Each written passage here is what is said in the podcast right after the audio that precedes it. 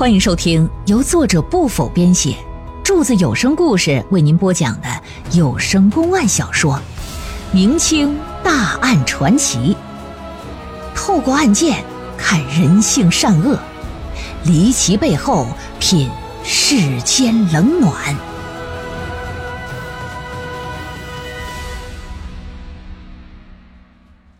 施饼杀人案中案第五回。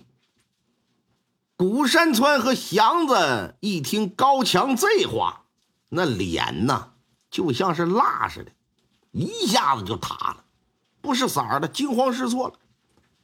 老爷说：“你二人还不认罪吗？嗯，还要苦苦支撑吗？”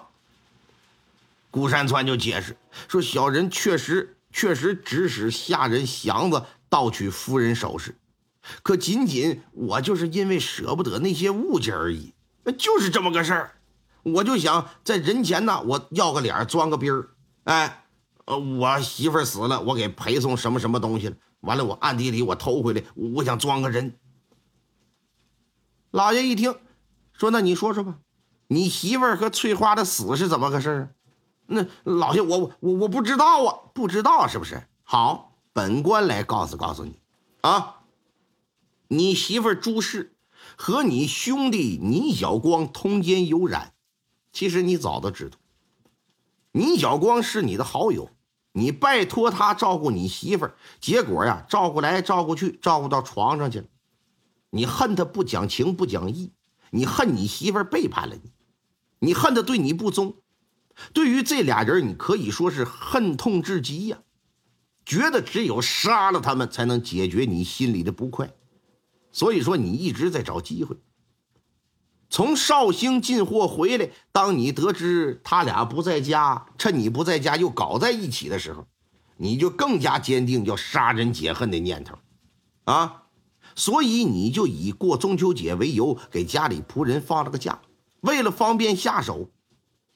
但是有俩仆人可没走，一个是祥子，因为啥呀？因为你是故意留下来的。他会是你行凶的帮手。另一个是翠花，翠花无家可归啊，只能待在你家里。中秋节那晚，你故意喝了很多酒，到半夜的时候啊，你就吵吵你嘴渴，你要喝凉水儿，你媳妇就到厨房给你去取那个井拔凉水呀，然后你是紧随其后啊。在你媳妇拿水舀子搁那倒水缸里取水的时候，你打后头抓住她的双腿，把她大头朝下推入水缸，是活活淹死，制造了一个不小心坠入水缸溺水的假象。但是你没成想，你杀死你媳妇的过程惊醒了住在旁边的翠花了。为了不让翠花说出去，你又把翠花推水缸里淹死。只是两个人。怎么会同时掉在一口水缸呢？不可能吧？这事儿说不过去呀！你怕事情败露，你就让祥子把翠花给背到南河沟去了，给他扔河泡子去了。你成功的除掉了朱氏，随即就把目标对准了倪小光了。你知道杀他很难，你就想到栽赃陷害、移花接木啊！你把朱氏生前的贵重饰品全都放在棺椁之中。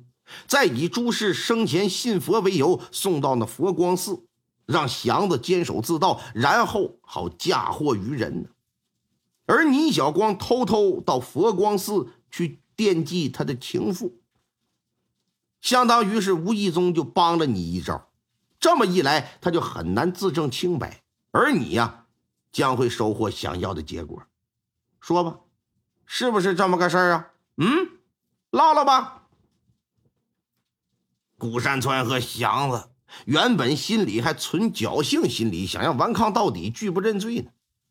可当老爷堂堂堂堂堂在大堂之上，把他们整个作案动机，包括作案细节都一一说出来之后，内心的防线就崩溃了。知道再负隅顽抗毫无意义，老爷指定得上大刑，啊，赶紧的，免遭那皮肉之苦吧，来一刀痛快的吧。承认吧，签字画了押。倪小光可乐坏了，说：“大人英明，大人英明啊！啊，得亏大民大人你呀，这这这这才替我洗刷了冤屈呀！搁这是千恩万谢。哪成想啊，老爷没给他好脸，啪的一拍惊堂木，住嘴！大胆刁民！你以为古山川不是好东西，你就是他妈什么鸟吗？你比他更可恶！哎哎，这大这大人，这草民知道我与他娘子通奸不对，草民知错。哼，你只是干了通奸这一件事吗？哎呀，大人这是哪里的话呀？草民除此之外，再未做过其他伤天害理之事啊，是吗？那你兄长倪大彩是谁害的呀？哎，这事儿那不是早已说明了吗？那是我嫂子白茉莉勾引奸夫张公年所为啊！草民希望大人能尽快给他俩判死刑啊！只有他们人头落地，才能告慰我哥哥在天之灵啊！哼，本官要真是那么做，倪大彩在天之灵恐怕不仅不会得到安慰。反而会更加死不瞑目吧，因为真正的凶手不是他的娘子，也不是那奸夫，而是他亲弟弟你。我大人呐，我与家兄血浓于水，从小到大我们没有任何矛盾，那我我怎么可能杀我亲哥哥？大人明察呀！你不用否认了，因为你干的好事有人亲眼所见。来呀，传德上堂。一听这个，所有人都齐刷刷的朝着堂口看。就见打堂口走上了一人，这人不是别人，谁呢？城西百味香饭馆的老板梁同。这就接上了啊！咱们之前那里锁了个扣。之前老爷在饭馆里和梁同喝酒聊天的时候。梁同就说：“说杀倪大彩的可不是白茉莉和张公年，哎，喝口酒，我慢慢跟你说，谁呀？是他弟弟倪小光。”当时老爷一听就挺震惊，而且不相信，但随后梁同所说的又让他不得不信。梁同怎么说的？说我在开饭馆之前呢，你可能不知道，我呀也不背你啊。我是个穿房越脊的盗贼。后来我觉得这梁上公子这条路它不是长久之计呀，我干脆金盆洗手吧，别干了。哎，我回老家了，我搁这支吧个小饭馆，但饭馆生意啊一直很一般，有时候呢这入不敷出，有时候这连进货钱都没有，也不怕你笑话啊。在这种情况之下吧，我这手就总刺挠。偶尔呢，就犯老毛病，我就得出去，哎，就爬了两回去。这都知道啊，倪家开布号有钱呢，我就奔那儿了。上个月一天雨夜，我到他家里呀，我就寻思整点值钱的物件划拉划拉。在倪大彩住的正房之上，我就掀开瓦片往下看。此时，那倪老爷正躺在床上，嘴里一直吵吵喊渴。之后就来了个丫鬟，手里端碗东西。我定睛一瞧，发现里头装的可是溪水呀！嗯，铜铁吸的吸呀！我正纳闷呢，这这丫鬟端这碗东西干什么？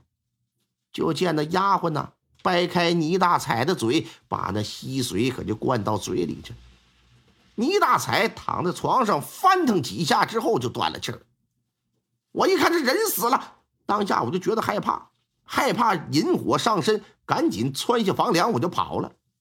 可是由于啊，当时哎呀，跑得太急，哎，丢了一只鞋，但我也没管，翻出后墙，我就赶紧回家了。你看，这只鞋是他的，这么来的。老爷一听这个啊，这哪哪哪都能对得上号，就不得不信。证人。说完证词之后，老爷说：“来吧，再把另外一个人也带上来吧。”衙役就又带上一个丫鬟。丫鬟见了倪小光，往地上一跪，说：“对不起呀，二老爷，对不起喽。”倪小光是眉头紧锁，一脸的懊恼啊。重重垂头，叹了一口气。啊，他以为他自己做的事天衣无缝，却不成想，竟然被这梁上君子坏了好事啊！事到如今，自己想抵赖也不行了。那么说是怎么个事儿？倪小光打小啊，其实他心里就自认为自己不比他哥差，可在父母眼里呢，他哥始终是最优秀的那个。对此啊，这小子就一直忍着，直到爹妈二老相继离世了，特别是他爹把布号经营权交给他大哥之后，这小子就受不了了，认为他爹呀处事不公，哎，只有他才是布号当家人的最合适人选，我大哥啥也不是。如今呢，父母这都不在了，倪大彩就有了儿子，他还没有，那将来布号。那玩意儿你得给人孙子呀，得给自己的侄子呀，一定还是老大家的囊中之物啊。那他怎么办呢？搞不好自己老了的时候得让侄子给扫地出门呢，到时候自己可一无所有啊！啊，与其如此啊，反正都姓倪，哎，不如我就先下手为强，给谁都是给。为了除掉倪大彩，倪小光做了精心的策划。先是接近专门伺候倪大彩和白茉莉的那个贴身丫鬟，俩人勾搭连环，发生关系之后成了他的人了。又通过丫鬟知道白茉莉和张公年有私情，然后和这丫鬟合谋，决定拿吸气化成水杀了自己的亲大哥，再嫁祸给自己的嫂子。倪小光还许诺了，说事成之后啊，你放心。啊！我现在原配的这个夫人，我一纸休书哪来的？给我滚哪去！你丫鬟成功上位啊，正房夫人，我定娶你。万事俱备，这就只欠东风。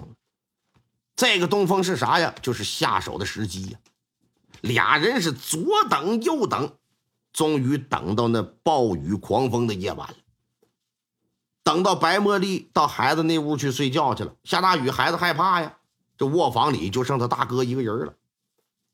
那晚他大哥还喝点狗猫尿。这人喝完酒半夜叫渴呀，夜里就喊渴。那这种情况无疑是下手的最好时机啊！丫鬟就把那吸水给灌到老大的嘴里去了，之后按着计划，把一根大铁钉子顺着鼻子眼儿，拿着大锤子是砰砰砰两下就给夯进去。再把其他的钉子和锤子往床铺底下这么一藏，做好栽赃陷害的准备。为了引出白茉莉，为了坐实他嫂子杀人动机，倪小光就找来徐家严号的账房先生秦富贵。秦富贵也是倪小光的同学，而且呀，这老小子好赌，欠了倪小光一笔钱，迟迟还不上。倪小光就让他出去散播他嫂子和张公年的事并且表示，只要这事儿你能散播到让官府知道了，你欠我钱呢，咱俩一笔勾销。三条人命，两桩案件，至此这就算是水落石出，真相大白了。古山川倪小光和那丫鬟杀人害命，罪不可赦呀，全都被判了死刑。祥子是个帮凶啊。参与杀了人，死罪可免，活罪难饶，发配从军。白茉莉和张公年通奸有染，根据律例，各打了板子就当庭释放了。值得一提的是什么？倪小光被砍了脑袋之后，张公年还俗了，跟白茉莉还真走到一起，名正言顺了。倪家的一大片家业都变成他的了。哼，这可真是啊！也不知九泉之下的倪大彩和倪小光兄弟二人会作何感想。至于破案的关键人物梁彤，老爷念他积极配合官府办案，对他以往之事是既往不咎啊，并且教育他啊，以后啊奉公守法，做个老实人。如要再干偷盗之事，定是严惩不贷。听众朋友们，本集播讲完毕，感谢您的收听。